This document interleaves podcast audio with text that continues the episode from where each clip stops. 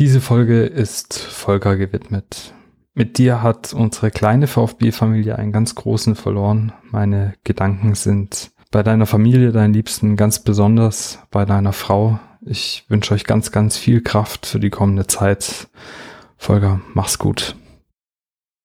Hallo und herzlich willkommen bei Folge Nummer 8 der Bruddelei, dem VfB-Podcast. Mein Name ist Steffen und äh, ja, tatsächlich gibt's mich noch, beziehungsweise gibt es den Podcast noch. Äh, es waren ja jetzt ein paar Wochen Pause.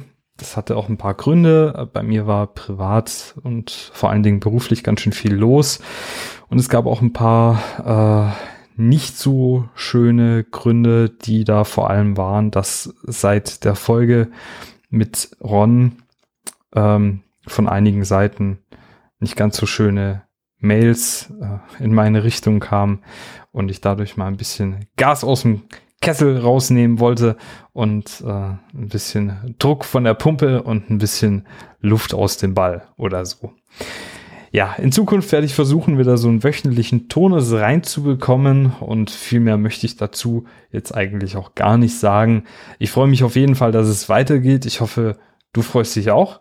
Ähm, in Zukunft äh, habe ich eine kleine Änderung vor und zwar möchte ich in Zukunft vermehrt auch mal Schwerpunktthemen pro Folge angehen. Das heißt zum Beispiel, was natürlich nahe liegt, da ich ja Physiotherapeut bin, äh, mal eine Folge, wo ich speziell auf Verletzungen im Fußball eingehe oder dass man auf andere ähm, Themen äh, eingeht, die einfach ein bisschen größer als der VfB an und für sich sind, wobei das natürlich schwierig ist, weil wir alle ja wissen, bei mir und bei dir ist der VfB ähm, ganz, ganz oben dabei in den Prioritäten in unser beider Leben.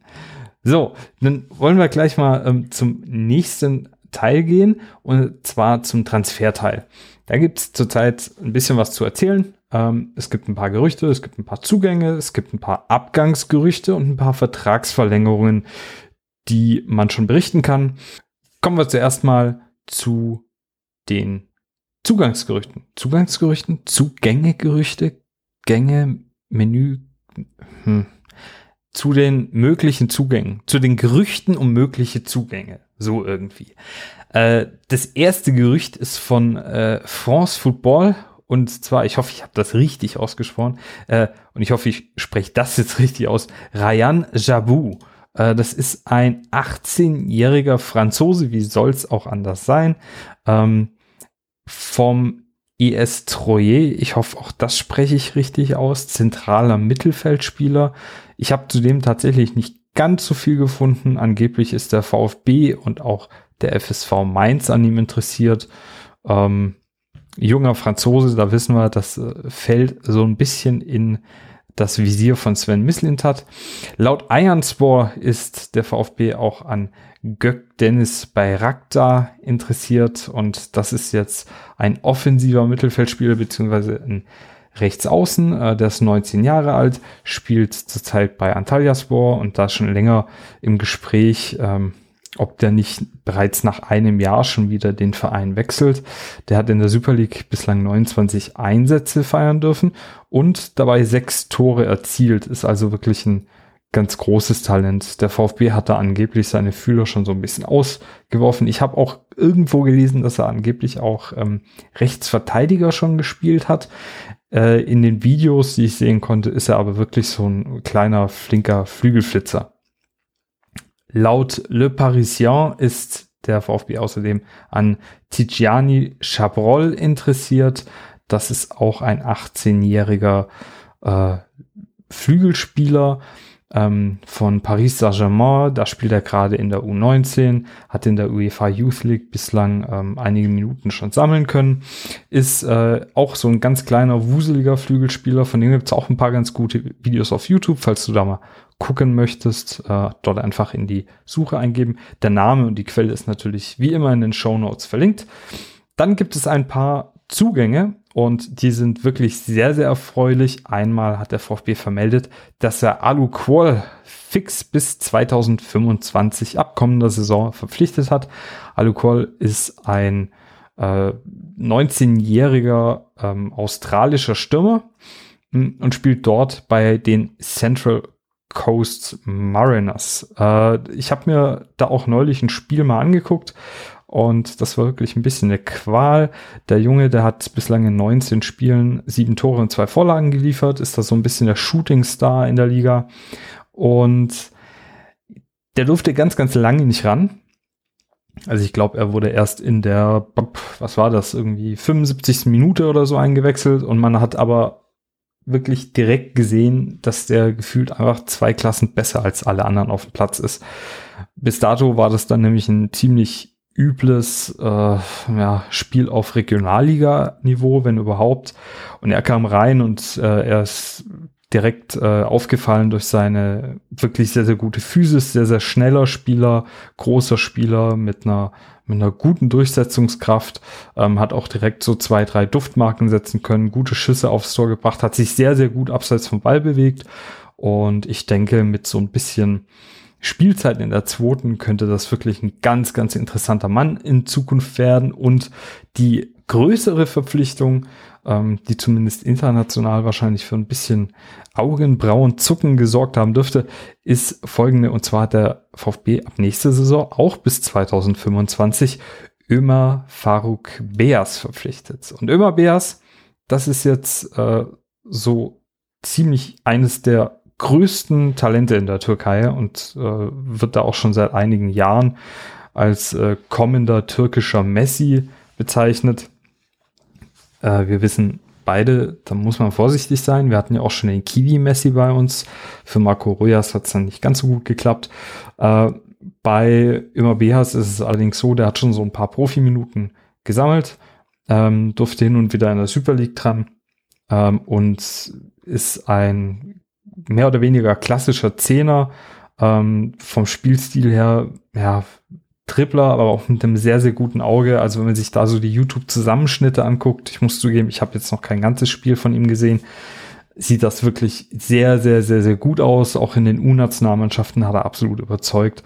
Äh, hat da quasi alle Jahrgänge durchlaufen und ähm, ist immer wieder mit auch Wahnsinns Torquoten aufgefallen. Also ich glaube, in der U17 hat er irgendwie in zehn Spielen vier Tore gemacht und in der U16 in 14 Spielen sieben oder acht Tore. Äh, in der U21 ist er meines Wissens nach auch äh, Stammspieler. Also Wahnsinnstalent, an dem auch ganz, ganz viele große dran waren und der VfB konnte ihn jetzt verpflichten.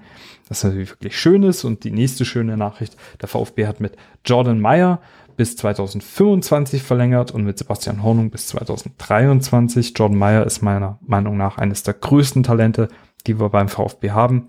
Absolut genialer Sechser mit einem richtig, richtig guten Auge und potenziell einer, der äh, eventuell vielleicht schon nächste Saison ähm, hin und wieder mal ein paar Minuten anstatt Endo bekommen könnte.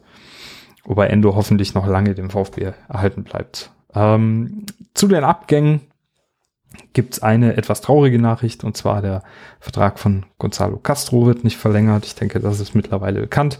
Auch die Gründe dafür, das hat eher was Prinzipielles und zwar, dass äh, man in der sportlichen Leitung gesagt hat, okay, wir wollen uns halt diesem Weg verpflichten, junge Spieler auszubilden und äh, wegen der finanziellen Verpflichtungen, die man hat und die natürlich auch ein bisschen schwerer fallen wegen Corona, ähm, hat man sich eben dafür entschieden, den Vertrag dann nicht zu verlängern, kein Angebot zu machen. Ich schätze mal, dass auch Castro weiß, dass er seine bislang beste Saison beim VfB gespielt hat und auch der wird vielleicht ein bisschen darauf spekulieren, dass er irgendwo nochmal einen großen Vertrag bekommt oder einen etwas größeren, den er beim VfB so vielleicht nicht bekommen haben wird. Und ähm, dementsprechend bleibt einem einfach nur der Hut zu ziehen vor dieser Leistung diese Saison. Er war in der Hinrunde äh, nicht nur einer der besten, sondern vielleicht der beste Feldspieler.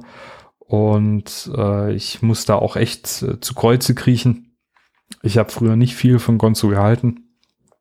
Äh, aber diese Saison war er der absolute Hammer und auch im Endspurt der letzten Saison natürlich ein ganz, ganz großer Eckpfeiler des Aufstiegs. Ja, dann kommen wir zum nächsten. Ähm, Marc-Oliver Kempf ist unter anderem bei Frankfurt im Gespräch. Äh, die Verlängerungsgespräche stocken da wohl, ähm, weil es da wohl auch eine ganz, ganz günstige Ausstiegsklausel gibt, die wohl bei ungefähr 5 Millionen liegt. Da dürfen wir uns dann bei unserem Perlentaucher bedanken für dieses klasse äh, Vertragspapier. Wäre natürlich super schade, wenn er geht, vor allem, da er nicht sicher ist, ob der Dinos noch eine Saison länger bei uns bleibt oder nicht. Und ich finde, Kempf hat sich bei uns sehr, sehr gut entwickelt. Er kommt meines Wissens nach aus der Gegend rund um Frankfurt. Also könnte man sich natürlich schon vorstellen, wäre aber wirklich schade, weil ich finde auch er hat diese Saison einen Sprung gemacht und auch bei ihm sehe ich schon noch ein bisschen Luft nach oben. Äh, die größten Sorgenfalten dürfte uns Gregor Kobel ins Gesicht treiben oder auf die Stirn ähm, denn der ist wohl bei unter anderem Dortmund im Gespräch.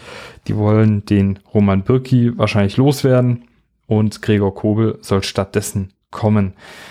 Da bin ich insofern relativ, äh, relativ in Anführungszeichen beruhigt, weil er noch ähm, lange Vertrag bei uns hat und sich hier auch wohlfühlt. Aber es ist natürlich auch so, wenn so ein großer Verein klopft, müssen sich Spieler das anhören. Es wäre aber super, super schade, wenn er wirklich geht. Äh, Misslintat hat aber gesagt, es gibt für keinen Spieler bislang, also auch nicht für Silas oder Sascha, konkrete Angebote oder Anfragen. Ähm, es würde sich zwar jetzt langsam etwas Bewegung im Markt tun, aber ähm, bislang gibt's da wohl nichts, was irgendwie wirklich schriftlich festgehalten wurde oder offiziell ist. Und da müssen wir jetzt einfach mal warten und hoffen, äh, dass die Jungs einigermaßen zusammenbleiben. Natürlich ist der VfB aber auch ein Ausbildungs- und Sprungbrettverein und auch bewusst so angelegt. Und es ist natürlich immer wieder schön, wenn die Jungs solche Leistungen bringen, dass sie für große Vereine äh, in Frage kommen. Schöner wäre es natürlich, wenn man die Truppe, auch so wie sie jetzt ist, vielleicht nochmal eine Saison zusammen im Stadion angucken können. Ne? Was gibt es über das letzte Spiel zu sagen? Tatsächlich ähm, viel und nicht so viel. Der letzte Gegner war äh, Leipzig. Ich weigere mich da mehr als den Stadtnamen zu nennen. Ähm, vor dem Spiel hatten wir einige Verletzte zu beklagen, ähm, unter anderem Silas Mangala González Sosa, Kaminski, der in Quarantäne ist, weil er äh, Erstkontakt einer Covid-erkrankten Person ist. Al-Gadiui ähm, ist nach wie vor im Aufbautraining. Äh, die Davi hat auch gefehlt wegen Knieproblemen. Äh, mit folgender Aufstellung sind wir dann ins Rennen gegen Leipzig gegangen. Äh, Gregor im Tor. Die Dreierkette bestand aus Mafropanos, Anton und Kempf. Davor war dann die Doppelsechs mit Ahamada und Endo. Auf den Flügeln waren dann rechts Massimo und links Tongs. Im Offensivbereich äh, sind wir mit Castro und Förster, also zwei ganz, ganz laufstarken Spielern gestartet und in der Spitze natürlich Sascha Kalajdzic. Äh, und das Spiel ging dann auch ganz munter los. In der fünften Minute ist äh, Ahamada über die rechte Seite nach vorne geprescht und hat dann guten scharfen Ball in den 16er reingeballert. Äh, Klostermann hat da aber noch die Hacke ranbekommen und den Ball damit ein bisschen Glück am ganz, ganz freien äh, Kalajdzic vorbeigeklärt. Äh, auf der Gegenseite gab es dann einen Foul von Endo an Angelino in der achten Minute. Äh, der hat einen sehr, sehr guten Freistoß geschossen, eine gute Flanke reingebracht und die ging ganz knapp am Kopf von Sörlot vorbei. Äh, Wäre vielleicht dann die erste große Chance für Leipzig geworden. Was schön war, man hat gesehen, beide Mannschaften haben versucht nach vorne zu spielen und haben vor allem versucht über die Flügel viel Druck zu machen. Ähm, in der 13. hat Roberto Massimo äh, wiederholt ähm, Orban stehen gelassen hat den Ball aber dann so ein bisschen ungenau in den Strafraum gespielt. Massimo hat mir bis dahin auch wirklich äh, gut gefallen, war hinten sehr aktiv, vorne gefährlich. Also hat, äh, finde ich, ein ganz ordentliches Spiel gemacht. Äh, nachdem dann allerdings nach dieser Aktion geklärt worden ist, äh, ist der Ball dann im Mittelfeld auf Haidara abgelegt worden.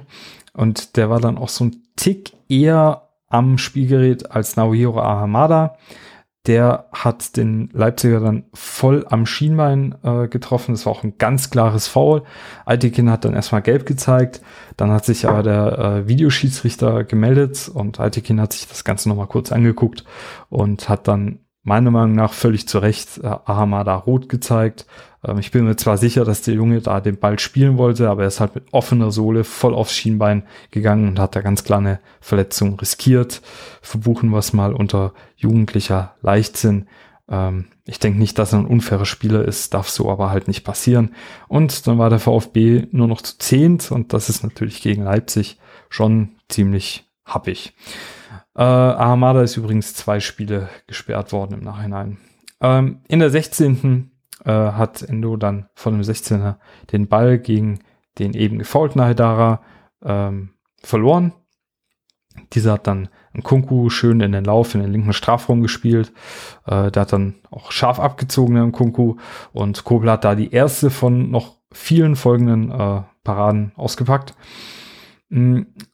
Ab der 20. oder bis zur 20. Minute hat man dann gesehen, dass der VfB wirklich stark verteidigt. Ähm, Leipzig durfte maximal so bis zum Strafraumrand spielen und die letzten Pässe wurden dann aber konsequent verhindert, indem man auch immer sehr, sehr schön rausgeschoben hat und äh, damit die, äh, die Tiefe aus den Passwegen genommen hat.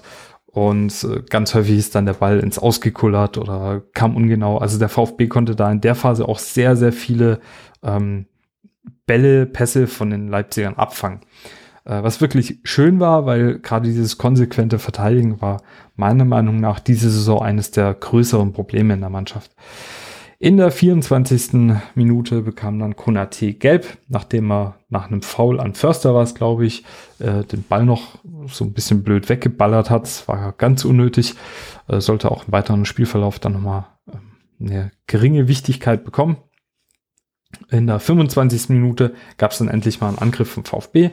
Da hat Gonzalo eine wirklich schöne Flanke auf den Sascha äh, gebracht. Der ähm, hat dann aber knapp am Tor vorbeigeköpft. Es wäre dann wohl aber leider sowieso abseits gewesen. In der 37. Minute äh, ist Olmo nochmal mit äh, nach vorne gegangen bei den Leipzigern, hat dann eher schwache Flanke in den Strafraum in Richtung Angelino gebracht. Massimo kommt dann zwar mit dem Kopf an den Ball, klärt aber wirklich schlecht zentral vors Tor, wo ein Kunku dann völlig frei abziehen kann und Kobel packt dann die nächste Glanzparade aus und fährt da zur Ecke ab, aus der dann nichts wurde. Und so ging es dann auch mit 0 zu 0 in die Pause.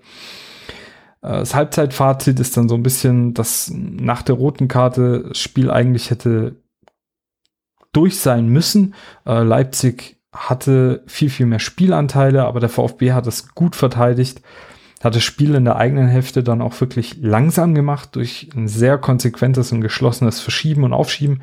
Äh, auf der Gegenseite gab es dann sogar so ein, zwei Halbchancen für den VfB.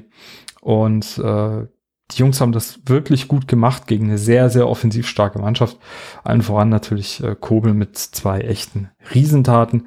In äh, der zweiten Hälfte kam dann direkt zu Beginn dann für den gelbverwandten Konate Upamecano äh, und dann ging auch gleich die Luzi oder das Leipzig ab, wie man sagen will. Es war der erste Angriff direkt nach dem Anpfiff. Äh, Olmo bringt da eine wirklich schöne Flanke in den Strafraum. Und dann standen auf einmal vier Leipziger im Strafraum gegen drei Stuttgarter, was einfach nicht passieren darf. Und Massimo muss dann auch noch als rechter Wingback zentral innen verteidigen. Haidara geht dann mit viel Wucht in den Kopfball rein und köpft dann Kobel vorbei zum 1 zu 0. Wenn man sich das Ding jetzt in der Entstehung ansieht, sieht man, dass der VfB da quasi komplett falsch verschiebt und ähm, sich viel zu weit auf die linke Seite, auf die eigene linke Seite ziehen lässt. Kempf verteidigt fast eine komplette Linie zu hoch. Äh, Im Gegenzug hätte Endo, der völlig frei ohne Gegenspieler im unbespielbaren Raum stand, tiefer rücken müssen. Äh, um Sörler zu decken. Ähm, so musste dann aber Anton als linker Innenverteidiger rausrutschen. Mafropanus war dann statt rechter Innenverteidiger auf einmal zentraler Innenverteidiger gegen Kunku. Und Massimo muss dann nicht nur seinen Gegenspieler Angelino decken, sondern eben auch noch den heranstürmenden Haidara, was so nicht sein darf. Da war er gar nicht imstande zu, weil Haidara wirklich mit einem massiven Speed da in den Strafraum rein stürmt. Ähm, und da konnte aufgrund seiner Bewegung auch seiner Position eigentlich gar nichts mehr gegensetzen. Äh, geht da zwar noch mit zum Kopfball hoch, aber keine Chance.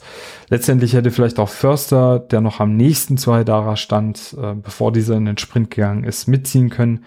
So war das halt einfach wirklich, wirklich schlecht verteidigt und wirklich schade, weil bis dahin in der ersten Hälfte einfach die Verteidigung wirklich gut funktioniert hat. Es war zwar am Ende dann halt ein schönes, aber auch ein sehr billiges Tor für Leipzig. So ging es dann eigentlich auch weiter. Also Leipzig war dann viel, viel konsequenter und der VfB war auf einmal, vor allem in der Innenverteidigung und auf der Sechserposition, also halt da, wo auch ähm, äh, Armada gefehlt hat, oft zu fahrig, zu inkonsequent. Äh, in der 52. ist Haidara dann mit einem schönen Doppelpass mit dem Kunku frei vor Kobel und Kobel kann den Ball dann gerade noch mit dem Fuß abwehren. Fünf Minuten später fast dieselbe Situation, diesmal nur mit Sörler, ähm, der den Ball aufs Tor schießt aus Spitzenwinkel und wieder kann Kobel den Ball mit dem Hacken klären.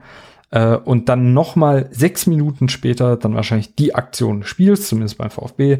Ähm, Kobel äh, muss nach schlechter Abwehr von, von Kempf, ähm, der am Strafraumrand fast sowas wie eine Flanke in den eigenen Strafraum schlägt, mehrfach abwehren. Und zwar klärt Endo dann diesen abgeprallten Ball oder diese komische Flanke ziemlich halbherzig mit dem Kopf auf Sörlot, äh, der halblinks dann vor dem Strafraum ablegt, von wo Angelino einen Mordschuss aufs Tor ballert, also richtig, richtig gut gemacht.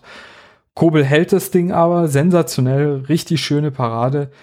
Äh, dann steht auf einmal da, wo der Ball hinprallt, Olmo direkt vorm Tor, vor dem liegenden Kobel und der kann aus kürzester Distanz mit voller Wucht aufs Tor ballern. Kobel kommt irgendwie wieder wie so eine Katze auf die Beine und wehrt dann auch den Ball ab und äh, den Abpraller von ihm, bevor äh, kämpft, der da wild um sich tritt, irgendwie den Ball erwischt, fängt er dann auch noch. Also Wahnsinnsding von Kobel und wirklich eine der geilsten Torwartaktionen in den letzten Jahren beim VfB ist auch als äh, GIF überall rumgegangen und kann man sich, glaube ich, morgens nach dem Aufstehen und abends vorm Einschlafen dreimal angucken und dann hat man gleich bessere Laune.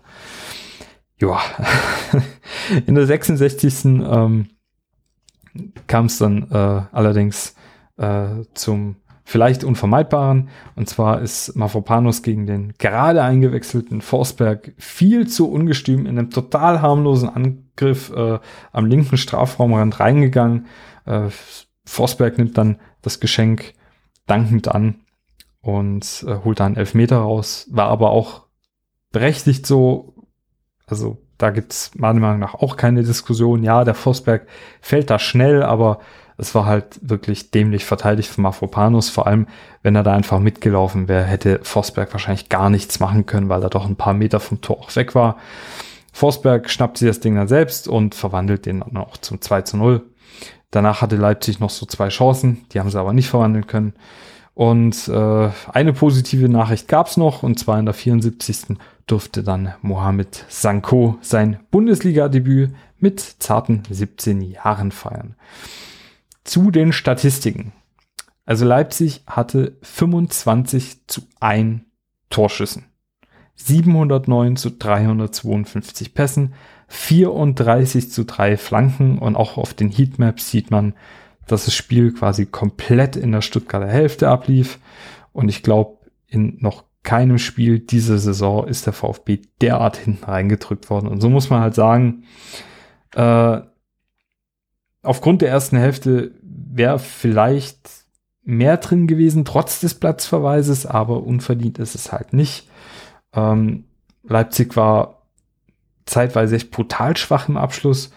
Kobel hatte dazu einen Weltklasse-Tag erwischt.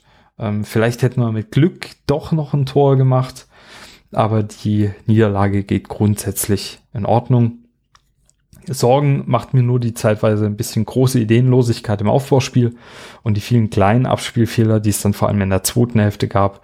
Äh, und das Abwehrverhalten vor den beiden Gegentoren war wirklich, wirklich schlecht. Äh, die Stimmen zum Spiel, die gibt's diesmal nur in den Show Notes. Da habe ich diesmal keinen Ausschnitt gefunden, weil ähm, ich immer noch kein VfB-TV-Abo übrigens abschließen kann. Ähm, falls hier jemand vom Service mithört, macht das jetzt mal, dass ich euch endlich mein Geld geben kann. Ich würde nämlich gerne VfB-TV äh, abonnieren, endlich wieder. Zum Man of the Match. Äh, da muss ich jetzt mal sagen, äh, an dich und alle Twitterer da draußen. Ich stehe ja sehr auf die ganzen kryptischen Antworten, die ich da immer bekomme. Äh, da sind viele, viele äh, Spieler des Spiels in irgendwelchen netten Botschaften oder mit irgendwelchen anderen Namen versteckt. Ist dann immer ein schönes kleines Rätselspiel, was ich da nach jedem Spieltag zu entknobeln habe. Und äh, knobeln wollen wir nicht, aber kobeln wollen wir, oder? Nee. Ähm, Twitter-Spieler des Spiels ist äh, Gregor Kobel gewesen. Ohne Frage. Ähm, 19 Stimmen hat er bekommen. Steht damit äh, ziemlich unangefochten auf Platz 1. Äh, auf Platz 2 standen ähm, Gonzalo Castro und äh, ja, ich weiß nicht wieso, aber zwei Scherzkekse haben Ahamada nominiert. Gab auch jemanden, der Silas nominiert hat. Sanko hat eine Stimme bekommen. Ja, mein Spieler des Spiels ist natürlich auch Gregor Kobel, weil der einfach unfassbare Paraden gezeigt hat. Wirklich Wahnsinn. Geile Torhüterleistung. Äh, ich wurde zuletzt auch mal gefragt, ob ich denn mal auf die Rolle von Förster eingehen könnte. Ähm, und ich muss sagen, ich habe das auch letztens in der Rosenau Gazette äh, berichtet, beziehungsweise bei einem Interview mit der Rosenau Gazette, einem Augsburg Fanblog oder dem Augsburg Fanblog, ähm, so gesagt, äh, dass Förster mich diese Saison wahnsinnig überrascht. Ähm, der ist nach äh, Zongi und Nico äh, geht er im Kader die meisten Sprints pro 90 Minuten. Ähm, das sind 34,9 Sprints, die er macht. Da ist er bundesligaweit auf Platz 17 und macht in unserem Kader die meisten Kilometer pro 90 Minuten. Das sind 12, noch mal was. Bundesligaweit ist er damit unter den Top 18 und es macht ihn zu unserem laufstärksten Spieler im Kader. Laut Beastet ist er damit auf Platz 6 der laufstärksten Spieler der Liga. Im Kader ist dann vor ihm nur Tongi Kulibali und das zeigt halt auch, was ihn so wichtig macht. Vieles am Ball klappt noch nicht so perfekt. Da war ja auch zuletzt dieser wirklich ähm, schlecht geschossene Elfmeter und dann der noch schlechter geschossene Nachschuss. Aber der Porno, wie ich ihn ja nenne, der läuft einfach viele, viele gute Wege und macht damit ganz, ganz viel fürs Team, was super, super wichtig ist. Und der hat sich meiner Meinung nach zu einem der besseren Box-to-Box-Player in der Fußball-Bundesliga entwickelt. Und ich bin ganz, ganz froh mittlerweile, dass wir den Jungen haben. Und ich denke, der wird auch, äh, wenn er so weitermacht und sich noch ein bisschen entwickelt, auch noch eine sehr, sehr gute Laufbahn beim VfB haben. Wollen wir damit auf den nächsten Gegner gucken. Unser nächstes Spiel geht gegen den FC Augsburg. Die Pressekonferenz, die verlinke ich dir natürlich wieder in den Show Notes. Ähm, Augsburg steht zurzeit auf Platz 13 der Tabelle. Zuletzt haben sie aus vier Spielen nur einen Punkt, zwar gegen Bielefeld, mitnehmen können. In den letzten vier Spielen gab es aber auch zum Beispiel eine 1 zu 0 Niederlage gegen Schalke, was man schon erwähnen muss, weil das wirklich Seltenheitswert hat, diese Saison, dass überhaupt jemand gegen Schalke verlieren kann. Wir haben jetzt auch einen neuen Trainer, der uns bekannt sein dürfte. Äh, und zwar ist es Markus Weinziel, der dort ja wirklich ähm, einen sehr, sehr guten Ruf noch genießt. Bei uns eher nicht so, denn mit 0,67 Punkten pro Spiel ist er der schlechteste VfB-Trainer aller Zeiten. Äh, ja, was soll man da noch sagen? Ähm, ich habe mir aber, weil ich von Augsburg einfach nicht so viel Ahnung habe, noch eine Expertin dazu geholt, und zwar die Irina vom Rosenau Blog. Und die darf sich jetzt einfach mal vorstellen. Irina, sag mal, wer bist denn du? Servus, ich bin Irina. Ich bin gebürtige Augsburgerin, lebe aber seit einigen Jahren in NRW, in der Nähe von Bielefeld und bin schon seit ich denken kann eigentlich FCA-Fan, äh, mindestens seit 2005, also deutlich vor dem Erstliga-Aufstieg.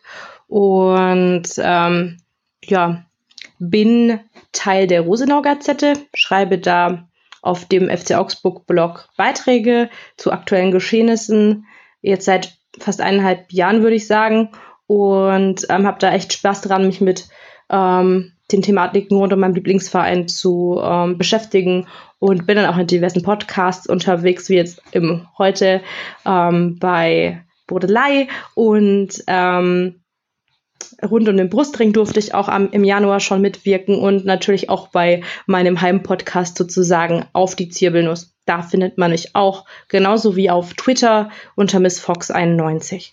Sehr schön, endlich mal äh, eine kompetente Stimme hier im Podcast.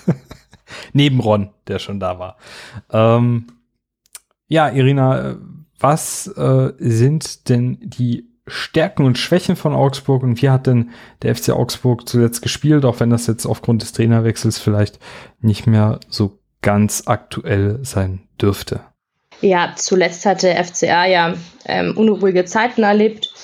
Das hat ja schlussendlich in der Entlassung von ähm, Heiko Herrlich gemündet und ein alter Bekannter hat am Lech übernommen in Markus Weinziel, einer, den man auch beim VfB Stuttgart ganz gut kennt.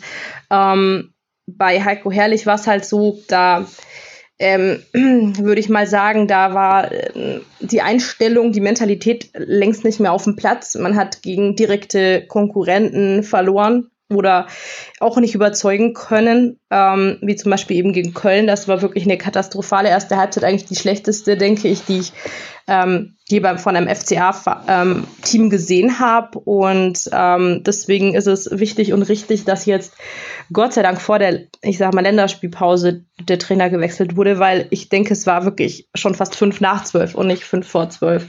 Und ähm, ja, die Einstellung hat da einfach auch gar nicht so gepasst. Also wenn man was von Markus Weinziel hoffen kann in ähm, diesen drei Wochen, die ihm bleiben und diesen drei Spielen, die noch ausstehen, ist es eben den ähm, den Stolz, den ähm, Motivationsfaktor eben auszuspielen und an den Stolz und den Willen jedes Einzelnen zu appellieren. Ähm, zuletzt hat man ja, wie gesagt, an der Mentalität, an der Einstellung, am Wille so ein bisschen was vermissen äh, müssen. Ähm, oder ja, die Fans haben gesagt, man vermisst einfach die ähm, Mentalität. Das sagte auch Weinzierl in seiner Antritts-PK. Ähm, diese Augsburg-DNA, die ist nicht mehr vorhanden. Genau, und ähm, das ist auch so ein bisschen die Schwäche ähm, vom FCA, dass man eben den, die Leistung, den Wille, den Kopf nicht so auf dem Platz hatte gefühlt. Und ähm, da kann man natürlich von Markus Weinziel als ähm, ja, jungen, teilweise modernen und auch also so einen ähm, energetischen Trainer erhoffen, dass man die, dass er die ähm, Spieler sich packt und ähm, ja, denen ein bisschen was von der Energie abgibt.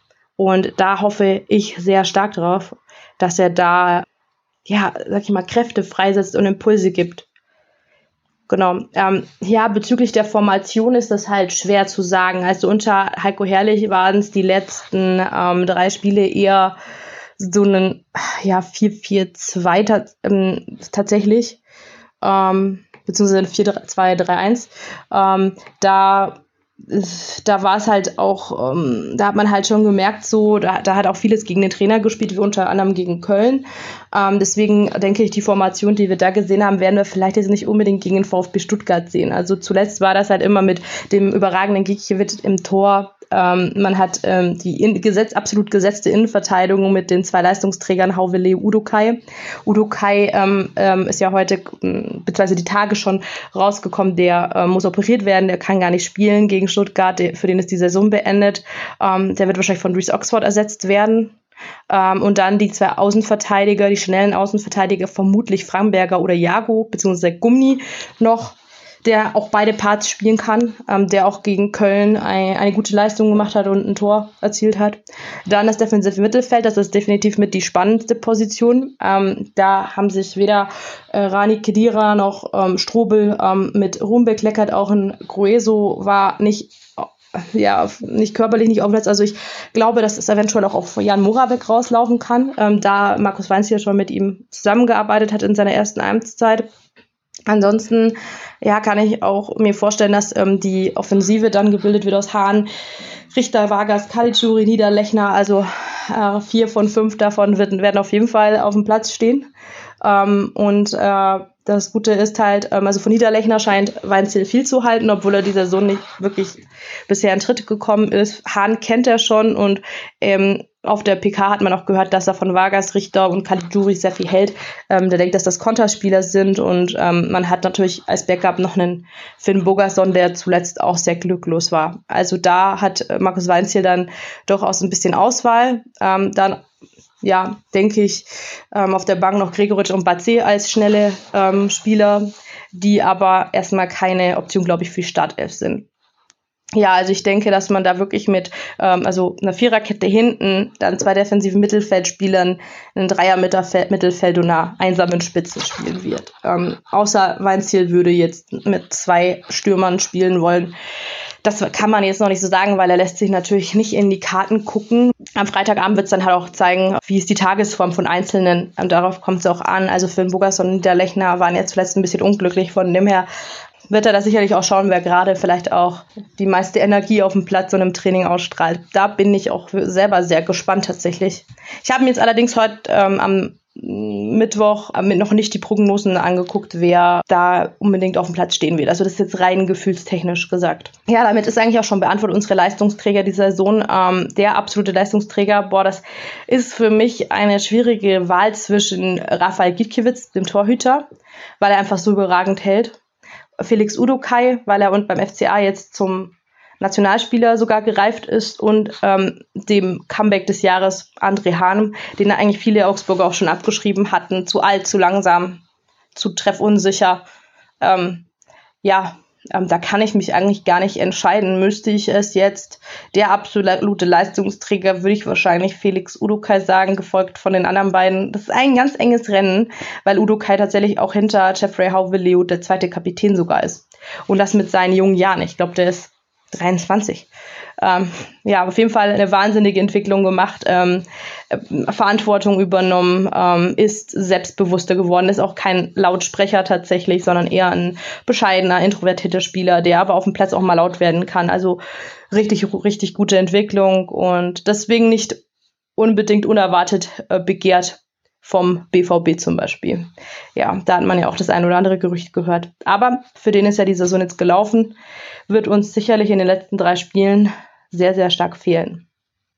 Stärken und Schwächen des Kaders hatte ich jetzt schon anklingen lassen. Also, dass der Wille, die Motivation, die, das Annehmen des Abstiegskampfs, dieses ähm, ja, Kampfs ähm, einfach nicht mehr ähm, an der Tagesordnung lag. Das fand ich als sehr starke Schwäche. Also so, dass das kopfmäßig irgendwie alle vorbelastet waren. Ähm, Markus Weinziel sagte auch, ähm, der FCA äh, war früher immer eklig, griffig, ähm, kämpferisch, ein Vorbild und leidenschaftlich. Das hat man zuletzt sehr stark vermissen müssen.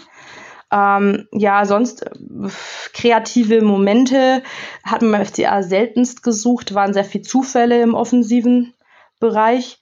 Und ähm, ja, und man hat halt überhaupt sich wenig Torschossen rausgespielt und wenn, hat man sie kläglich vergeben. Ähm, auch bei ähm, auch hatten wir zuletzt kein Elfmeterglück. Ähm, den hat Finn Bugason ja schon in den Himmel gejagt. Und ähm, so eine Situation, da brauchst du auch das Quäntchen Glück und natürlich die, ähm, ja, den Fokus. Und das hat uns zuletzt absolut gefehlt. Stärken würde ich sagen, wir stehen für den Abstiegskandidaten eigentlich ziemlich stabil hinten drin, haben einfach ein überragendes Innenverteidiger-Duo mit Jeffrey Hoveleu und ähm, Udo Kai. Und ähm, ja, mit Gikiewicz einen überragenden Torhüter. Ähm, das ist, äh, ist eigentlich wirklich gut, was da ähm, gespielt wird. Und ähm, ja, das ist auf jeden Fall eine Stärke. Ähm, genauso wie ich denke, dass die mediale Aufregung in Augsburg nicht so groß ist, wie es jetzt äh, wäre, ähm, zum Beispiel in Schalker Gefilden, wenn sie äh, so spielen würden wie der FCA gegen Köln.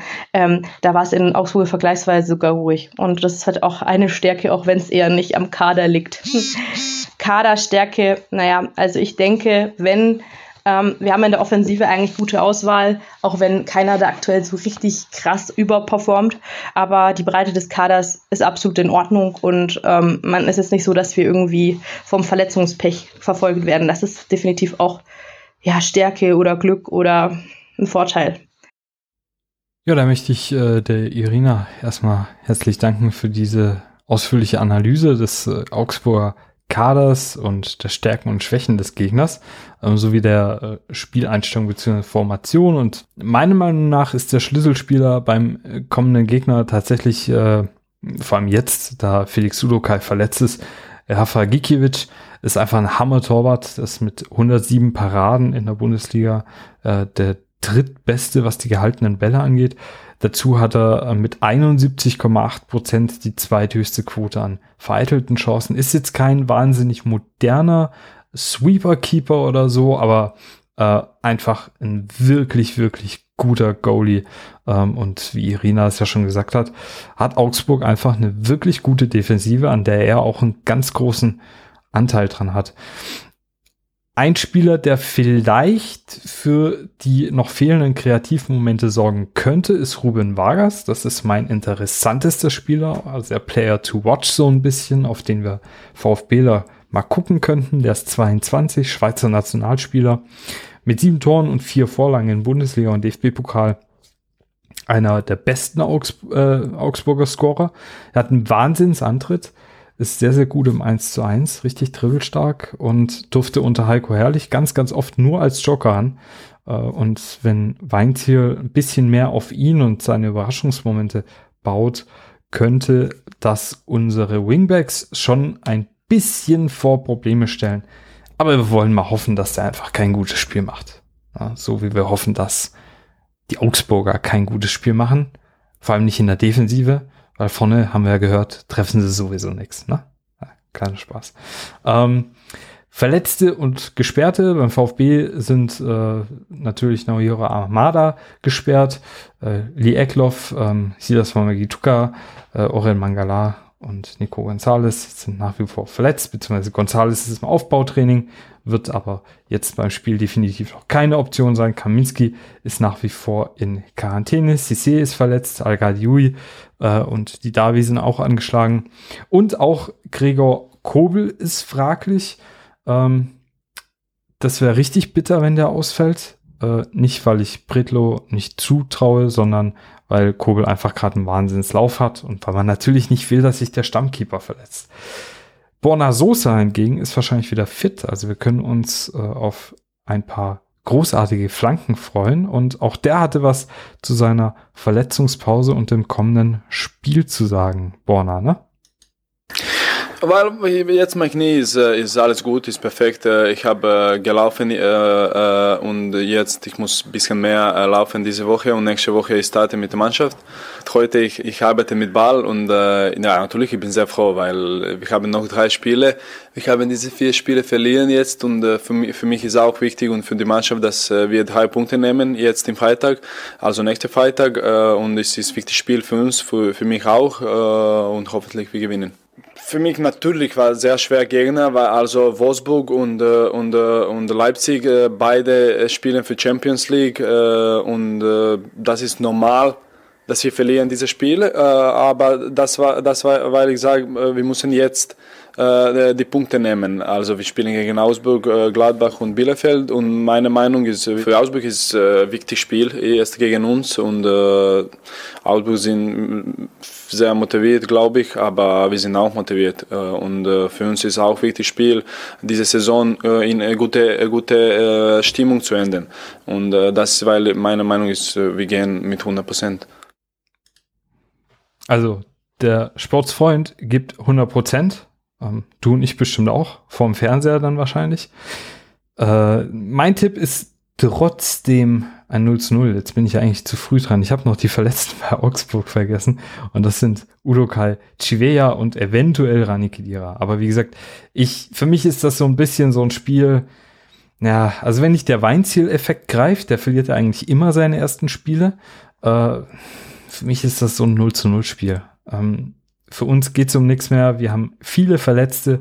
Äh, Augsburg, ob die jetzt noch wirklich ganz unten reinrutschen, ist auch fraglich und wirklich Offensivpower kommt da nicht. Dann eine neue Spielidee wird jetzt Markus Weinziel da auch nicht innerhalb von einer Woche installiert haben.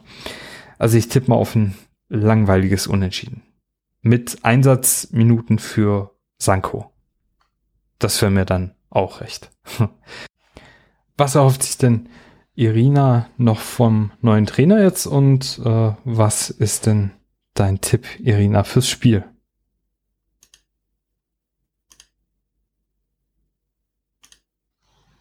Ähm, ja, was ich mir von Weinzel jetzt noch alles in allem erwarte, ist, dass er die Jungs halt antreibt, die alle sich nochmal packt, ähm, denen das, der Ernst der Lage nochmal verklickert, obwohl ich denke, die sollten das auch ohne den Trainer schon äh, gerafft haben. Ähm, ich finde, dass Markus Weinzel wirklich ähm, erfrischend war, auch wenn man vom VfB ähm, Seiten her jetzt nicht das beste Bild von ihm hat, zu Recht.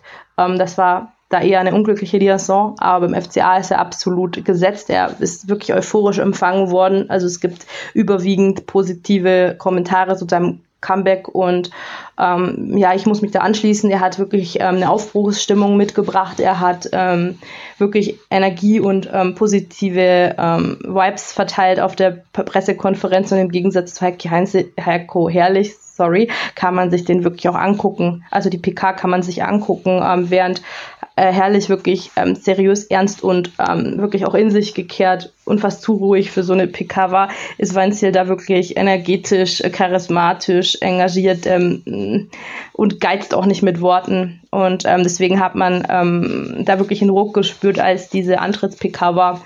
Ähm, und die meisten Fans fanden die ähm, Pressekonferenz mit ihm wirklich ähm, erleichternd und wirklich gut. Und ähm, er hat auch seine Pläne detailliert dargelegt und man kann schon einiges von ihm erwarten. Ähm, ich denke, man hat auch auf Instagram und auf Facebook und auf Twitter Impressionen gesehen, auch kleine Videoausschnitte. Ähm, da hat er die wirklich angetrieben. Er hat vor Energie gesprudelt und ähm, er hat auch nicht die Einarbeitung mehr großartig benötigt, weil er lang genug hier war und es auch noch nicht allzu lang her, her ist, dass er bei uns war. Und von dem her ähm, denke ich, ist das wirklich ähm, eine gute Entscheidung gewesen, ihn zurückzuholen. Alle anderen Trainer, die in Frage kommen wären, hätten wahrscheinlich eine Einarbeitung gebraucht und die, wir haben einfach nur noch drei Spiele. Ähm, es gab eineinhalb Wochen jetzt Länderspielpause in Anführungszeichen und ja, ähm, da war Weinzel von denen, die zur Verfügung standen auf dem Markt, wahrscheinlich ähm, der, der am schnellsten im Thema war. Genau. Und ähm, ich denke, ähm, dass ähm, es ein hart umkämpftes Spiel wird, wenn der FCA seine volle Kraft auf den Platz bringt und den, mit Kopf auch auf dem Platz anwesend ist. Der VfB wird es uns nicht leicht machen. Ich habe wahnsinnigen Respekt vor der Saison, vor der Leistung, vor allem vor der Offensivpower, ähm, die da ähm, der VfB aufweist.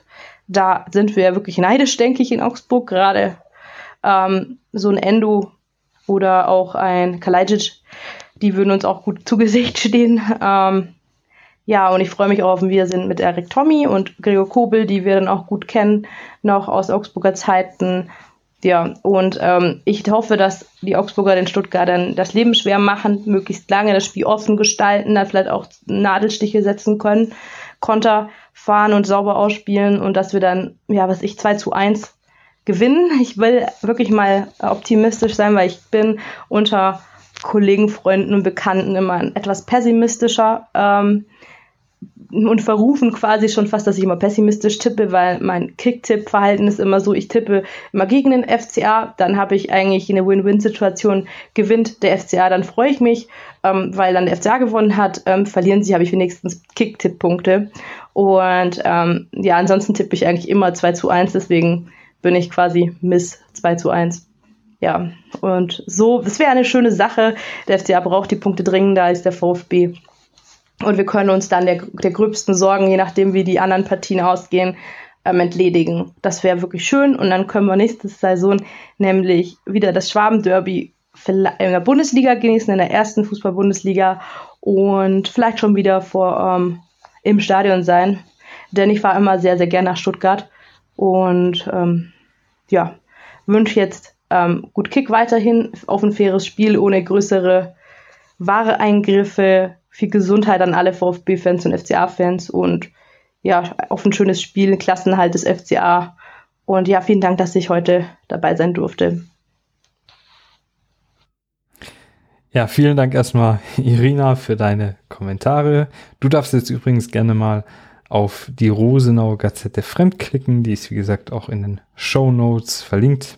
Da dürfte dann wahrscheinlich auch, wenn du die Folge hörst, äh, schon der Artikel online sein, äh, zu dem auch ich so einen kleinen Teil beigetragen habe. Ähm, die Irina hat nämlich äh, den Benny und mich als Vertretung der VfB-Fans mal so ein bisschen zum VfB und unserem Verhältnis zum FCA befragt. Äh, ja, Endo und Kalajdzic hätte sie gerne. Ähm, bekommt er aber nicht. Also kann ich schon mal ganz klar sagen. Und bei Schwaben-Derby habe ich auch so ein kleines Cringe-Gefühl. Aber bei Derbys sind wir Schwaben eh äh, sehr, sehr wählerisch.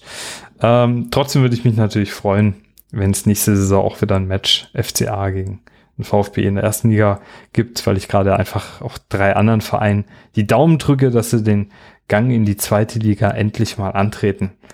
Ähm, ich schaue da vor allem so Richtung Norddeutschland Und äh, im da ist ja schon was passiert. Da müssen wir jetzt aber nicht mehr ausführlich drüber sprechen. Und nach dieser netten und sehr willkommenen Intervention von Irina kommen wir zum aktuellen rund um den VfB Stuttgart. Und auch da gibt es einiges zu diskutieren. Und da kommen wir jetzt dann auch äh, zum quasi Brodelteil des Podcasts.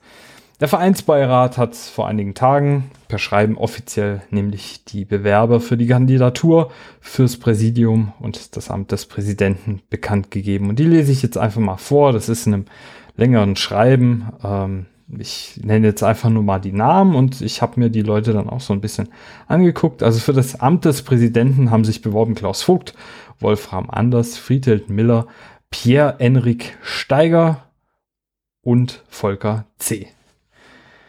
Ähm, für das Präsidium, wo es ja zwei vakante Plätze gibt, haben sich beworben Rainer Adrian, Hubert Deutsch, Silvio Meissner, Christian Riedmüller, Markus Scheurer, Christoph Seeger.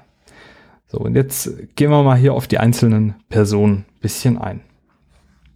Äh, das Schreiben, das verlinke ich dir übrigens auch in den Show Notes. Ähm, also für das Amt des Präsidenten Klaus Vogt ist klar, der soll auch auf jeden Fall einer der beiden nominiert werden. Der Vereinsberat äh, kann, soll, darf zwei Personen für diesen äh, Wahlkampf quasi nominieren.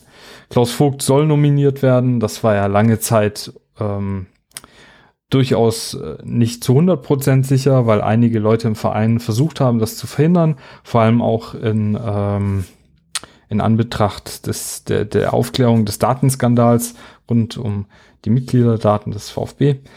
Und Klaus Vogt soll aber nominiert werden, also der ist da quasi schon sicher. Und jetzt um den anderen Platz, da haben sich jetzt, hat sich einmal Wolfram Anders beworben, der ist ehemaliger CFO Bosch, äh, CFO Bosch Brasilien, so rum, und ist Bolsonaro-Unterstützer. Ja, der hat nämlich bei einem Interview äh, vor äh, einiger Zeit gesagt, ja, der Bolsonaro, da wurde er darauf angesprochen, wie er das denn finden würde, dass äh, der Bolsonaro unter anderem ähm, für die Verfolgung von Homosexuellen ist, äh, bei sich im Staate Brasilien und so.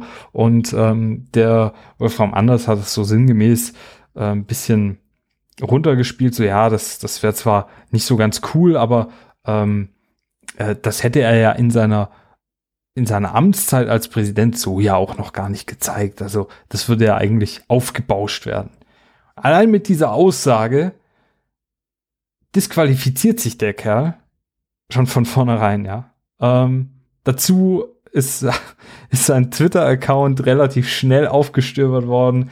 Ähm, es gibt da mittlerweile Zusammenschnitte aller Tweets von ihm und es ist sehr lustig, weil er quasi in diesen Tweets permanent Spieler des VfB oder verantwortlich beleidigt. Also es ist ein bisschen, äh, ich wollte gerade sagen, ein bisschen wie mein Account, nur dass ich bei weitem nicht so toxisch bin wie der Kerl. Ähm, der hat sich nicht nur aufgeregt, der hat äh, also wirklich Spieler beschimpft. Ja? Spieler und Funktionäre beschimpft. Aufs Übelste.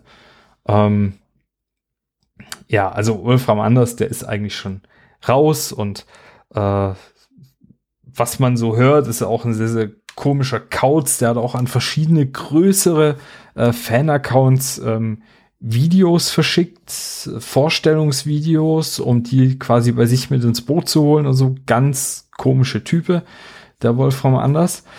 Dann beworben hat sich Friedhelm Miller. Die wurde gar nicht erst zu den Gesprächen, zu den Bewerbungsgesprächen eingeladen, weil ihre ähm, Bewerbung formell wohl mal wieder falsch war. Äh, kommen wir zum nächsten und das wird jetzt dann spannend. Pierre-Enrik Steiger, der ist auch laut der äh, Stuttgarter Zeitung in der Pole Position um diesen einen Platz, der im Rennen um das Präsidentenamt noch zur Verfügung steht. Äh, und der ist Geschäftsführer der Björn Steiger Stiftung und diese Björn Steiger Stiftung, die setzt sich jetzt ein für die Verbesserung der Notfallhilfe und des Rettungswesens in Deutschland. Sehr, sehr äh, gute Stiftung, die da einfach dran arbeitet, dass ähm, äh, Deutsche Rote Kreuz, der Rettungsdienst so besser ausgerüstet ist und und und. Und der ist aber quasi der Kandidat des Freundeskreises. Also der ist Mitglied im Freundeskreis, diesem äh, Unterstützerverein äh, oder dieses Unterstützungsorgans ähm, des VfB. Äh, inoffiziell allerdings, ne, also ein inoffizielles Organ im VfB. Und der möchte laut Stuttgarter Medien, ich glaube Stuttgarter Nachrichten, und jetzt wird spannend, nur im Dreierpack mit Silvio Meissner und Hubert Deutsch aus dem Freundeskreis antreten. Auf die zwei komme ich jetzt gleich noch zu sprechen. Erstmal, hä? Das ist in keinster Weise satzungsgemäß zu sagen, ja, wenn ich gewählt werde, dann kommen die zwei aber mit. Denn jeder dieser Plätze, auf die sich die zwei anderen Personen da beworben haben, ist auch durch die Mitglieder per Wahl zu bestimmen.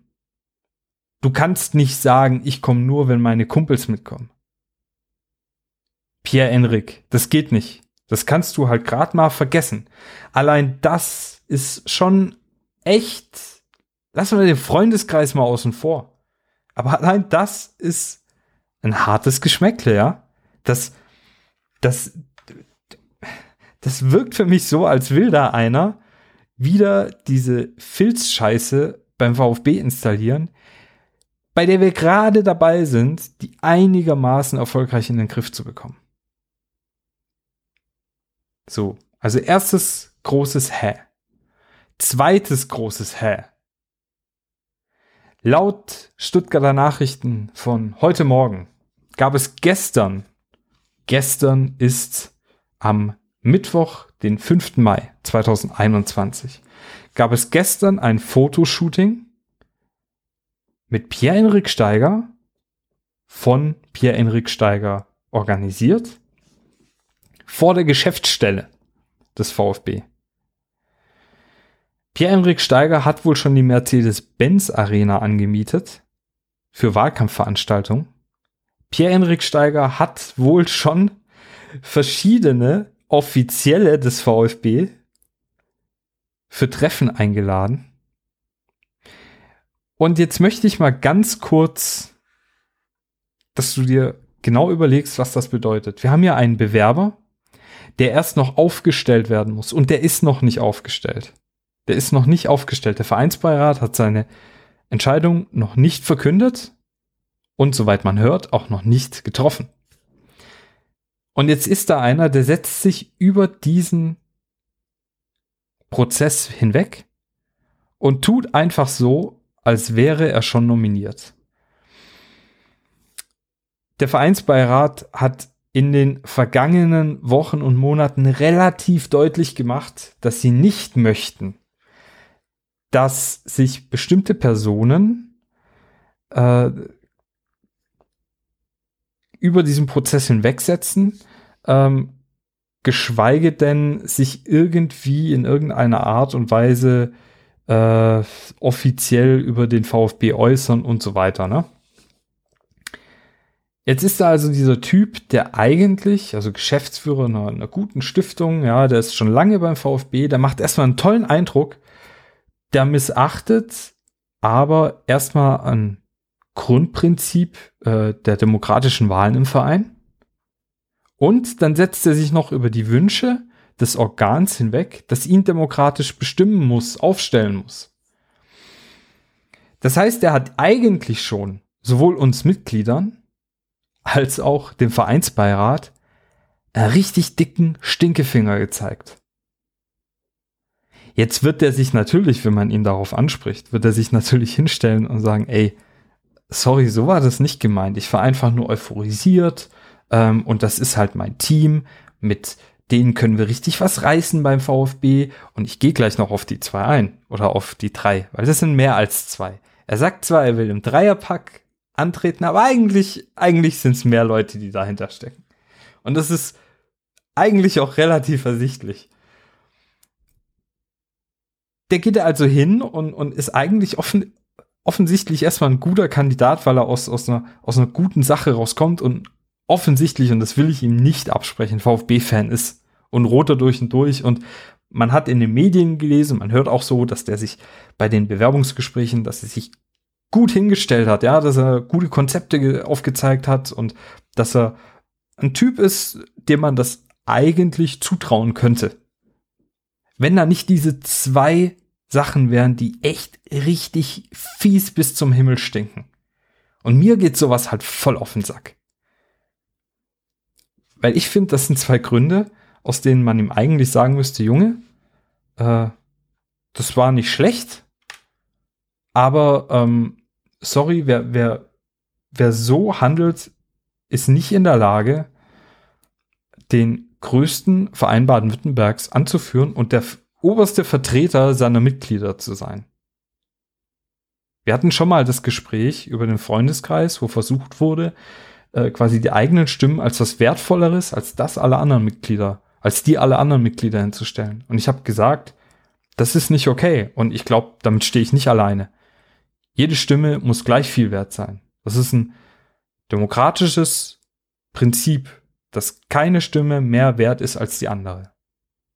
Und das darf beim VfB nicht außer Kraft gesetzt werden, weil sonst kommen wir genau wieder dahin, wo wir mal waren, nämlich, dass wir ein Cleverless-Verein sind, wo ein Kumpel den anderen auf eine x-beliebige Stelle setzt und man sich einredet, weil man in Stuttgart ist, muss man ja Champions League spielen und in acht Jahren sind wir dann halt wieder in Liga 2 und haben den ganzen Bockmist wieder vor uns samt unsympathischer Funktioneller, wo keiner weiß, wie man überhaupt noch trauen kann, äh, wo jeder sich nur irgendwie selbst schützt oder seinen besten Kumpel gleich mit.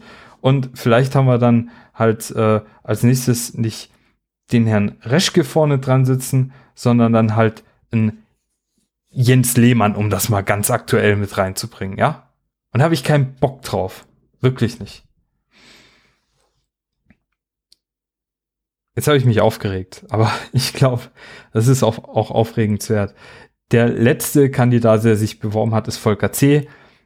Ähm, da heißt es, äh, in den Bewerbungsgesprächen jetzt sei er ein bisschen besser aufgetreten, hätte diesmal auch wirklich ein Konzept gehabt, ähm, nicht wie beim letzten Mal. Er hat allerdings im Vornherein schon ein Elf-Punkte-Programm ähm, aufgestellt, das an Dämlichkeit und, und äh, wie soll man sagen, an Beliebigkeit nicht, nicht krasser hätte ausfallen können. Ist krasser und beliebig eigentlich das, die richtige Kombination? Ich glaube, du verstehst, was ich meine. Das hätte ich in fünf Minuten auf äh, mit einem mit einem stumpfen Bleistift auf äh, ein Toilettenpapier kritzeln können. Und es wäre besser gewesen. Und die Ziege hat übrigens auch immer noch mehr Fans als Volker C. Auf Volker C und seine Elf-Punkte-Liste möchte ich übrigens in der nächsten Podcast-Folge ein bisschen genauer eingehen. Denn da möchte ich ganz gerne ein Programm aufzeigen, das äh, ich mir innerhalb von einer halben Stunde aus den Fingern gesaugt habe. Und ich garantiere dir, es ist besser als das von Volker C. Fürs Präsidium, und jetzt wird's richtig interessant. Also fürs Präsidium haben sich beworben Rainer Adrian. Rainer Adrian, der sitzt derzeit schon interimsweise im Präsidium, der ist ehemalige Spieler und Trainer vom VfB und ist eine Clublegende. Er macht das gerade sowieso schon. Im Verein ist man damit zufrieden und mir wäre es recht, wenn er dort einfach bleibt. Er ist ganz, ein ganz integrer Typ, der auch auf äh, Mitgliederversammlungen schon gezeigt hat, dass er, dass ihm der VfB am Herzen liegt und nicht Einzelpersonen. Hubert Deutsch hat sich beworben für einen Platz im Präsidium. Der ist Aufsichtsrat bei der Data Group. Das ist ein IT-Dienstleister, der sehr SAP-nah ist. Hopp, ich höre dir trapsen. Er ist Geschäftsführer von der Blank Holding. Außerdem ist er Gründer der Pro Keeper Akademie die Nachwuchstorhüter und Torhütertrainer fördern möchte. So, und jetzt wird's interessant. Wenn man sich diese Blank Holding mal anguckt, dann ist das die Holding, zu der Liebherr gehört.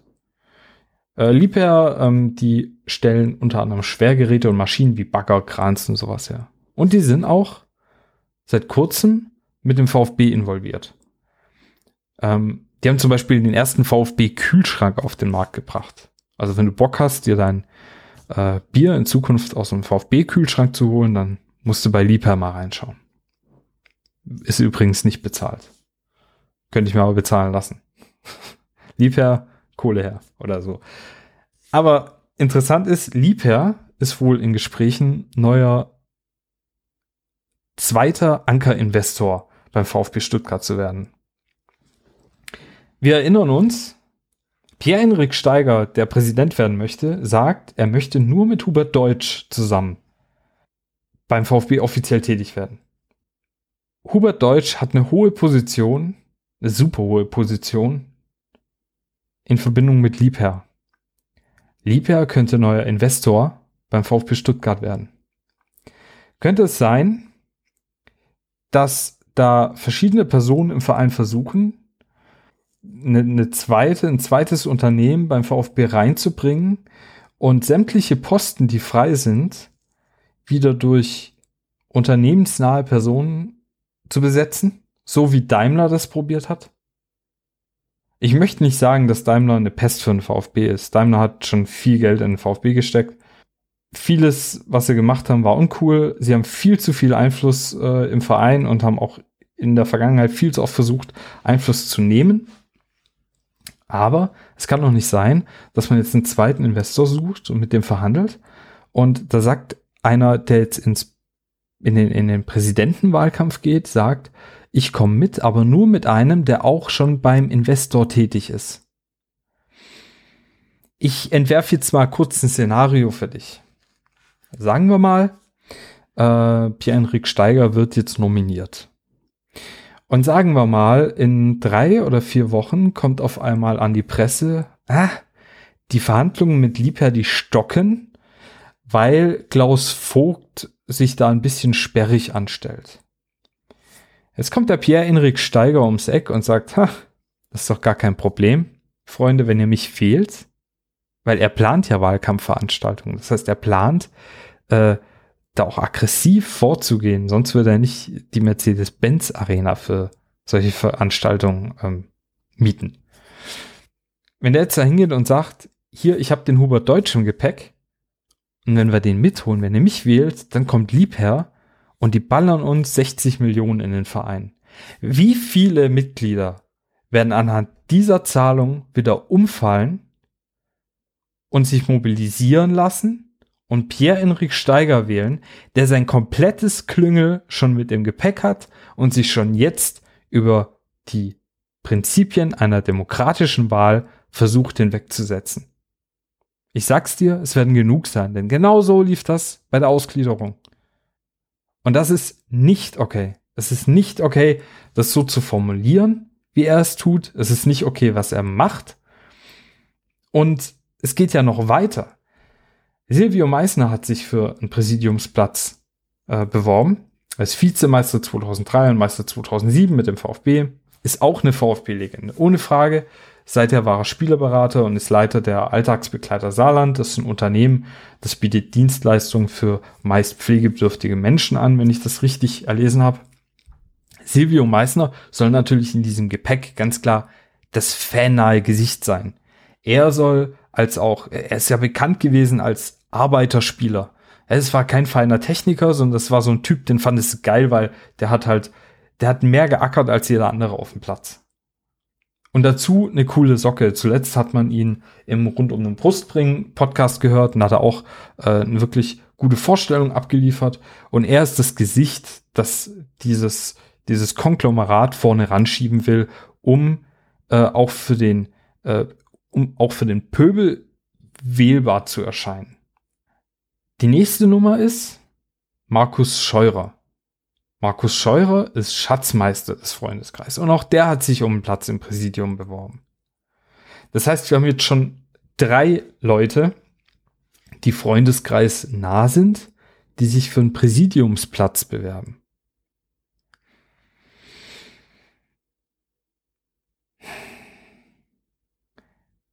Außerdem beworben hat sich Christian Riedmüller, der ist Geschäftsführer der Oseander Buchhandlung war letztes Jahr der Hauptkonkurrent von Vogt im Präsidentschaftskampf, ist mittlerweile Unterstützer von Vogt. Auch beworben hat sich Christoph Seeger, auch sehr, sehr kritisch meiner Meinung nach. Der ist seit 2017 bereits Vereinsbeirat beim VfB, arbeitet außerdem am Institut für angewandte künstliche Intelligenz an der äh, Hochschule der Medien Stuttgart, ist dort auch für das Lehrfeld Sportkommunikation verantwortlich. Aber wieso bewirbt Christoph Seeger sich aus dem Vereinsbeirat ins Präsidium.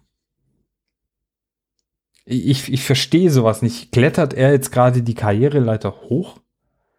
Es kann doch nicht sein, dass sich jemand aus dem Vereinsbeirat ohne Not für einen Präsidiumsposten bewirbt Und wenn das jetzt nicht klappt, hockt er dann weiter im Vereinsbeirat drin oder wie? Ist der Vereinsbeirat also nur sowas wie ein, ähm, ein Organ zweiter Klasse beim VfB Stuttgart? Probiert er das in vier Jahren nochmal? Sehr, sehr kritisch. Ich finde das nicht gut von Herrn Seger, dass er, dass er das macht. Und dass sich mit äh, Hubert Deutsch, ähm, Silvio Meissner und Markus Scheurer drei weitere aus Freundeskreis bzw. Pierre-Enrik Steiger Nähe bewerben. Also da einfach auch äh, Masse in, in die, ins Bewerberfeld reinbringen, hat einen ganz krassen Beigeschmack. Und bei mir läuten da gerade alle Alarmglocken. Und ich habe ja gesagt, ich bin dafür, dass wir einen weiteren ähm, Präsidentschaftskandidaten bekommen. Ich habe sogar gesagt, wenn der C sich ordentlich bewirbt, dann nominiert den, damit wir einen Gegenentwurf zu Klaus Vogt haben. Damit wirklich die Mitglieder sagen können, hey, ich habe keinen Bock auf den Vogt seine Nummer, ich will halt lieber einen wie den C. Das ist für mich auch in Ordnung. Aber dass sich da wieder so ein, so, so, so ein so eine Masse bildet an Leuten, die natürlich innerhalb des Vereins auch viel mobilisieren können. Jetzt könnte man natürlich sagen, ja, aber das ist Demokratie. Aber ist es wirklich Demokratie, wenn man da sowas wie ein, wie ein äh, Ratssturz plant? Wenn man plant, äh, mit einer Gruppierung ähm, mit aller Gewalt mehrere, also alles im Verein wieder so zu besetzen, wie es quasi war? ich finde ich finde das nicht gut. Ich fände das auch nicht gut, wenn das von der anderen Seite käme. Wenn Klaus Vogt jetzt zum Beispiel äh, zehn Kumpels in den Verein bringen würde und die würden sich alle für die Vereinsbeiratsposten besetzen und äh, dazu noch fürs ähm, Präsidium und äh, dann hätte er noch seinen Kumpel auf den Sportdirektorenposten gesetzt oder so. Ich finde das nicht gut. Wir brauchen einen guten Diskurs im Verein. Aber wenn sich da natürlich irgendwie gefühlt äh, sechs Leute für drei Positionen bewerben, dann, dann ist das zu viel. Und dann hat das wirklich so ein bisschen was von einem Umsturz, den man da plant, den man clever plant, ohne Frage. Weil, wie gesagt, der Pierre-Enrik Steiger macht erstmal keinen schlechten Eindruck. Aber für mich, ah, ich weiß nicht. Ich weiß es einfach nicht. Vielleicht übertreibe ich auch. Ähm, das kann alles sein. Aber für mich mutet das alles ganz komisch an und ich habe wirklich große Befürchtungen bei dieser Verbindung äh, von Pierre-Enrik Steiger, Hubert Deutsch, ähm, Markus Scheurer, Silvio Meissner und Liebherr und dem VfB. Da, hab, da schrillen bei mir alle Alarmglocken. Was ich auch hammerhart finde, jetzt kommen wir zum nächsten, wo ich nur den Kopf schütteln kann. Wolfi, was ist denn da los, Herr Erhard? unser ehemaliger Vereinsbeiratsvorsitzender, der zurückgetreten ist, weil er gesagt hat, er möchte den Entwicklungen im Verein nicht im Wege stehen. Er ist nur noch Teil des Vereinsbeirats, um die, äh, ähm, damit, damit der Vereinsbeirat nominell handlungsfähig ist. Der ist vom Rücktritt wieder zurückgetreten, damit er jetzt doch jetzt in dieser entscheidenden Phase jetzt doch wieder im Vereinsbeirat mitmischen darf und natürlich kann er da erstmal Einfluss nehmen und natürlich kann er vor allem Informationen nach außen tragen. An eben Leute, die ihm in der Vergangenheit nachgewiesenermaßen nahestanden und das ist eben genau das Feld, das Vogt unbedingt aus dem Verein raushaben möchte und das meiner Meinung nach diesen Umsturz plant. Wie gesagt, äh, du kannst sagen, ach, der Steffen, der übertreibt, ja, der der malt sich da irgendwelche Luftschlösser, aber ich habe dieses ganz, ganz starke Gefühl, dass da noch richtig was auf uns zukommt. Ich finde aber die ganze Nummer echt schräg und auch wie gesagt von Erhard, also entweder man ist aus voller Überzeugung im Vereinsbeirat, weil es um den VfB geht, oder man tritt zurück, weil man sieht, man ist nicht mehr am richtigen Platz, aber man kann doch nicht hin und her springen, wie man gerade lustig ist und wie es einem gerade in den Kram passt. Ich suche mir doch meinen Verein auch nicht nach den Ergebnissen aus. Und das Gefühl habe ich bei diesem Kerl. So. Meine Wunschbesetzung wenn du jetzt danach fragst, Steffen, was wäre denn deine Wunschbesetzung jetzt, wäre nach wie vor, ich finde, Klaus Vogt hat einen guten Job gemacht, wenn auch nicht überragend. Es gibt auch ein paar Fragen, die er sich gefallen lassen muss, wie zum Beispiel, warum wird der ASECON-Bericht nicht so veröffentlicht, wie es ursprünglich angedacht war? Ja, ähm, Warum klappt das mit dem, mit dem äh, Mittelstandskonsortium nicht, dass das als Investor mit reingehen sollte?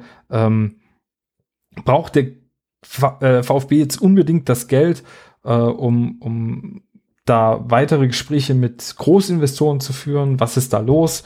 Da wünsche ich mir auch ein bisschen mehr Transparenz. Aber ich würde mir eigentlich als nächsten neuen und alten Präsident Klaus Vogt wünschen. Im Präsidium hätte ich gerne Rainer Adrian sitzen, weil ich finde, er ist eine absolut integere Persönlichkeit, genauso wie Christian Riedmüller, der eine gesunde Portion äh, Streitlust mitbringt, der ähm, im Wahlkampf gegen Klaus Vogt gezeigt hat, dass er sich nicht immer grün ist mit ihm, aber das auf einer professionellen Ebene äh, abhandeln kann. Und was mir ganz wichtig ist, er gehört nicht zu diesem ähm, Filz, das bereit, äh, bereits im Verein ist und sich da in den letzten Jahrzehnten überall breit gemacht hat. Jetzt habe ich noch eine Frage am Schluss und das ist jetzt was ganz anderes. Ähm, zwar, was ich auch ganz komisch finde in der Bundesliga, da geht es jetzt mal ausnahmsweise nicht primär um den VfB. Aber findest du, und die Frage kannst du mir ruhig bei Twitter zum Beispiel beantworten, findest du, dass die Bundesliga sowas wie die, die Farmliga der Bayern ist?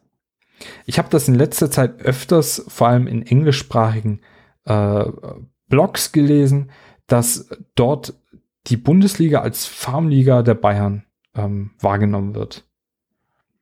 Ja, da geht es jetzt natürlich zeitnah, vor allem um Upamecano und Nagelsmann, aber eben auch, wie man sieht, wie äh, äh, Bayern Lewandowski geholt hat, Götze geholt hat und und und. Ne? Oder von uns früher äh, Tiam, Mario Gomez äh, Benjamin Pavard. Ähm, wobei damals waren wir natürlich weit weg davon, Konkurrenz für die Bayern zu sein. Aber was ist da dein Gefühl? Denkst du, die, die Bundesliga ist zur Farmliga der Bayern verkommen und wie könnte man dem entgegenwirken? Das wäre meine Frage an dich. Äh, schreib mir einfach unter dem folgenden Post auf Twitter ähm, deine Meinung dazu. Würde mich sehr, sehr freuen. Und damit sind wir eigentlich auch am Ende erstmal. Ähm, kleine Vorschau auf die nächste Folge. Da werde ich auf CS11 Punkteplan eingehen und meine Antwort dazu liefern. Äh, falls du dem Podcast helfen willst, äh, falls es dir gefallen hat, ähm, dann würde ich mich sehr über eine Bewertung auf iTunes oder Panoptikum.io äh, freuen, also überall dort, wo man Podcasts bewerten kann. Darfst mir auch gerne auf Spotify folgen, einfach damit ich sehe, wie viele Leute ungefähr den Podcast hören. Und ja, ansonsten würde ich sagen, ähm, viel Erfolg beim nächsten Spiel und jetzt genug gebruddelt.